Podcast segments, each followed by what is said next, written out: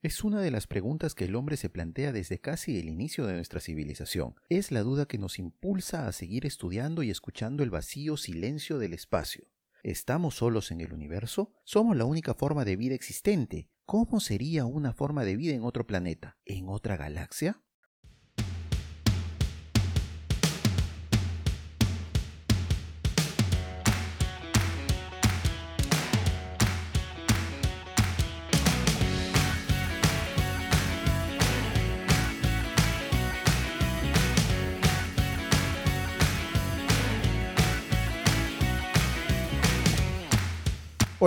Soy Patricio Valderrama y en este nuevo capítulo de Terramotus vamos a tocar un tema recontra interesante. ¿Cómo sería la vida en otros planetas? ¡Vamos!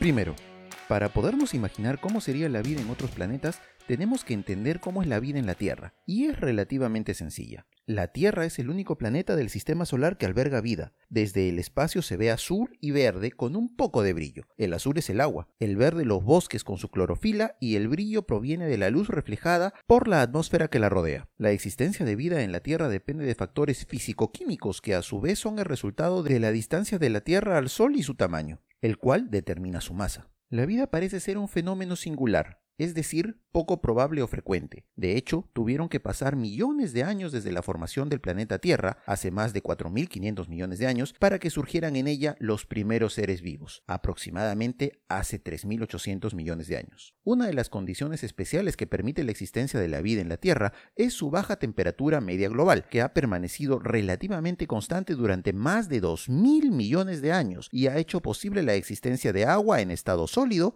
líquido y gaseoso, y de sustancias esenciales para los seres vivos, como las proteínas o las moléculas hereditarias, ácidos nucleicos, que sufren graves alteraciones a temperaturas altas. Otro hecho importante es la existencia en la atmósfera actual de una capa protectora de ozono que evita la llegada a la superficie terrestre de la mayoría de las radiaciones UV procedentes del Sol, cuya presencia también alteraría gravemente a la materia viva. Además, el tamaño terrestre ha permitido que la gravedad retenga los gases de la atmósfera. Gracias a la presencia de un pequeño porcentaje de dióxido de carbono, 0.03%, y a la abundancia de oxígeno, cerca del 21%, en la atmósfera actual se puede realizar los procesos llamados fotosíntesis y respiración, mediante los que la mayoría de seres vivos obtienen su materia y energía. Hasta la aparición de la especie humana, esas condiciones de la Tierra se han mantenido bastante estables durante millones de años, permitiendo así la permanencia de la vida. De hecho, existe una hipótesis formulada en 1969 por el científico británico James Lovelock, denominada hipótesis Gaia, según la cual la biosfera en su conjunto se comporta como un superorganismo vivo, que se autorregula de modo que es la interacción entre todos los seres vivos y su ambiente quien conserva las condiciones necesarias para la continuidad de la vida. Aquí entra un acrónimo muy importante,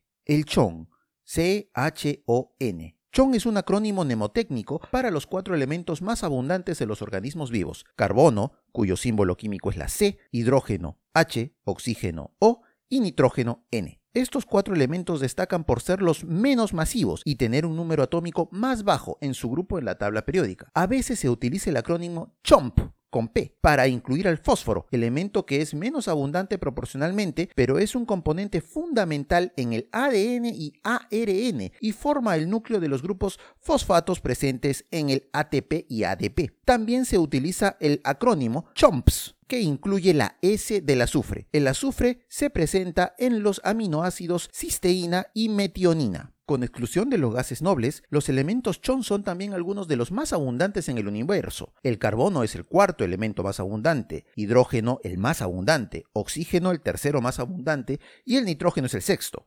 Los otros elementos abundantes, helio y neón, son inertes, es decir, no reaccionan con otros elementos. Estos representan 6 de los 26 elementos comúnmente encontrados en los seres vivos. Los asteroides que contienen carbono son ricos en elementos chon. Estos asteroides son el tipo más común y con frecuencia chocan con la Tierra como meteoritos. Estos choques fueron especialmente comunes a principios de la historia de la Tierra, hasta 3.800 millones de años atrás, y los meteoritos pueden haber sido cruciales en la formación de la vida en la Tierra. La hipótesis de la panspermia propone, por ejemplo, que las formas de vida microscópicas que pueden sobrevivir a los efectos del espacio, como los extremófilos, pueden quedar atrapadas en los desechos expulsados al espacio después de colisiones entre planetas y pequeños cuerpos del sistema solar que alberguen vida. Algunos organismos pueden viajar inactivos durante un periodo prolongado de tiempo antes de colisionar aleatoriamente con otros planetas o mezclarse con discos protoplanetarios. En determinadas circunstancias de impacto ideales, en una masa de agua, por ejemplo, y en condiciones ideales en las superficies de un planeta, es posible que los organismos supervivientes se activen y comiencen a colonizar su nuevo entorno. Al menos un informe encuentra que las endósporas de un tipo de bacteria Bacillus encontrada en Marruecos pueden sobrevivir al calentamiento a 420 grados Celsius, lo que hace que el argumento a favor de la panspermia sea aún más fuerte. El estudio de la panspermia no se concentra en cómo comenzó la vida, sino en los métodos que pueden distribuirla por el universo. La química que condujo a la vida pudo haber comenzado poco después del Big Bang, hace 13.800 millones de años, durante una época en la que el universo tenía solo de 10 a 17 millones de años. Aunque la presencia de vida se confirma solo en la Tierra, algunos científicos piensan que la vida extraterrestre no solo es plausible, sino probable o inevitable. Sondas espaciales e instrumentos han comenzado a examinar otros planetas y lunas en el sistema solar y otros sistemas planetarios, en busca de evidencia de vida pasada o activa, y proyectos como SETI intentan detectar transmisiones de radio posibles de civilizaciones extraterrestres. El término panspermia fue defendido por el biólogo alemán Hans Richter en 1865. En 1908, el químico sueco Svante August Arrhenius usó la palabra para explicar el comienzo de la vida en la Tierra. El astrónomo Fred Hoyle también apoyó esta hipótesis. No fue hasta que el Premio Nobel de Química fue entregado a Svante Arrhenius quien popularizó el concepto de la vida se había originado en el espacio exterior. Unos mensajes de nuestros auspiciadores y volvemos con una interesante discusión sobre cómo sería la vida extraterrestre. Innovar TP es un espacio de marketing que te ayuda a gestionar y potenciar las estrategias de tu marca. Katia Alegría te acompañará en tu ruta innovadora. Síguela en Instagram como arroba innovartp o mándale un mensaje al número 942-6235. Innovar TP. En Tecnostore podrás encontrar esa computadora que tanto querías y necesitabas armar, y te la dejan en tu casa con todos los protocolos de seguridad. También tienen laptops, licencia de Office 365, desarrollan páginas web y hasta te asesoran en tu e-commerce. Ubícalos en contacto arroba tecnostore.pe y búscalos en Facebook como Tecnostore Perú. Tecnostore, tu tienda digital de confianza.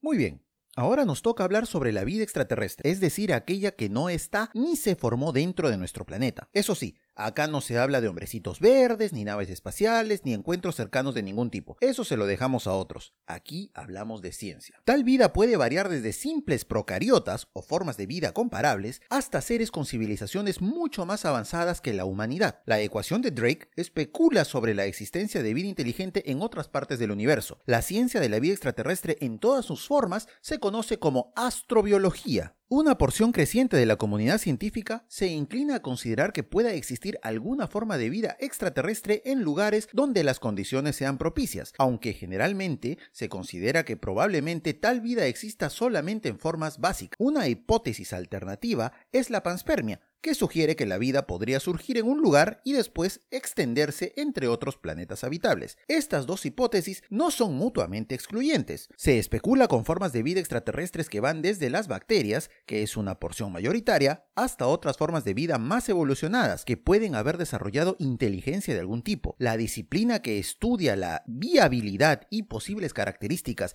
de la vida extraterrestre se denomina exobiología. Debido a la falta de pruebas, a favor o en contra, cualquier enfoque científico del tema toma siempre la forma de conjeturas y estimaciones. Toda vida en la Tierra requiere de elementos químicos. El chon, así como otros muchos en no menores cantidades, como ciertos minerales. Requiere además de agua líquida como solvente, en el cual las reacciones tienen lugar. Cantidad suficiente de carbono y demás elementos constituyentes de la vida, junto con el agua, harían posible la formación de organismos vivientes en otros planetas con una química, presión y temperatura similares a la de la Tierra. Como la Tierra y otros planetas están hechos de polvo estelar, es muy probable que otros planetas se hayan formado como semejante composición de elementos químicos que los terrestres. La combinación de carbono y agua en la forma de carbohidratos, como el azúcar, puede ser una fuente de energía química de la que dependa la vida, mientras que a su vez provee elementos de estructura y codificación genética. El agua pura es útil, pues tiene un pH neutro debido a la continua disociación entre sus iones de hidróxido e hidróxino. Como resultado, puede disolver ambos tipos de iones, positivos metálicos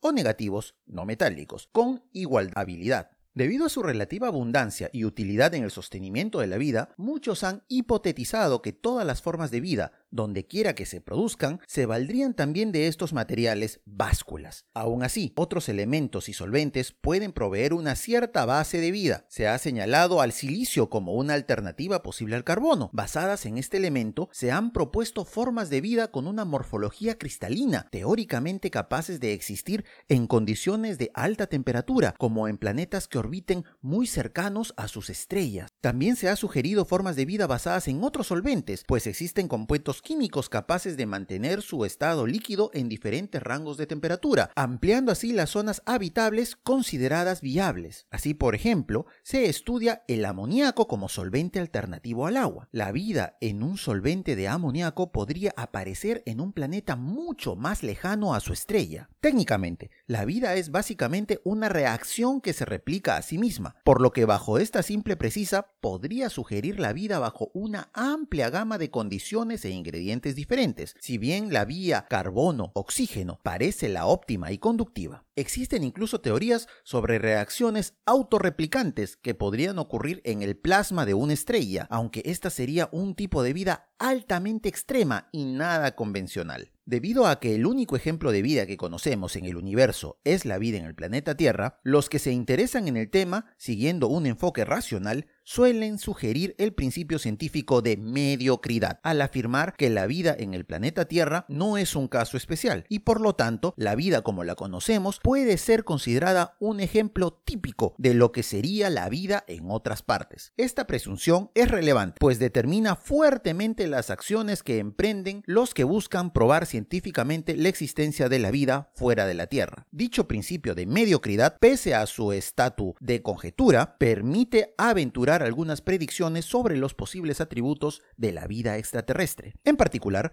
se admite que existen atributos universales para la vida. Por ejemplo, se acepta que la evolución darwiniana es universalmente válida y que toda potencial criatura viviente debía sus características a un proceso de selección natural, tanto en la Tierra como en cualquier otro lugar del universo. Existen otros atributos o características cuasi universales en las especies que, al repetirse sucesivamente de diferentes formas en diferentes especies en la biosfera terrestre, un proceso caracterizado como evolución convergente, se considera como altamente probables en una hipotética biosfera alienígena. Entre estas características cabe destacar la aparición de los sentidos, las extremidades adaptadas para diferentes medios y, muy probablemente, la fotosíntesis cuando hablamos del reino vegetal. En este sentido, existe una gran diversidad de formas que podrían adoptar la vida extraterrestre. Existen otros atributos más particulares que muchas veces se dan por sentados, pero que según los expertos no lo serían, ya que no responden mejor que otros a una necesidad evolutiva, y no se dan en todas las especies presentes en un mismo hábitat, por lo cual estos pueden variar o no existir,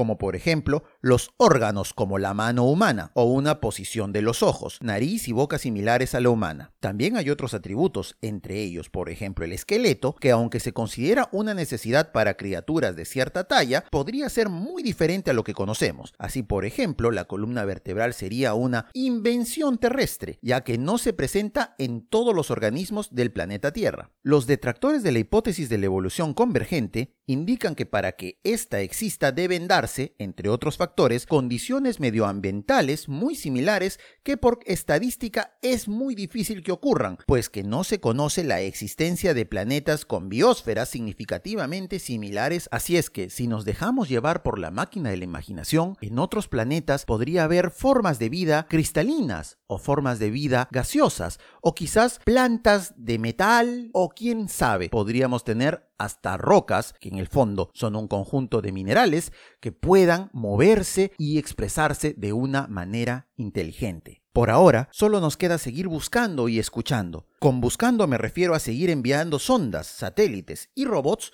para que puedan encontrar evidencia de vida fuera de nuestro planeta, y escuchando los cielos en busca de señales de radio de otras civilizaciones inteligentes que están fuera de nuestro sistema solar o de nuestra galaxia.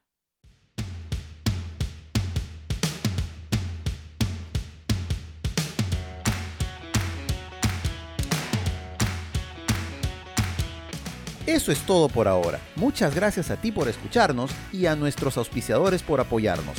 No te olvides de buscarnos en Instagram como arroba patriciov y en Twitter como arroba terramotus radio. Hasta la próxima.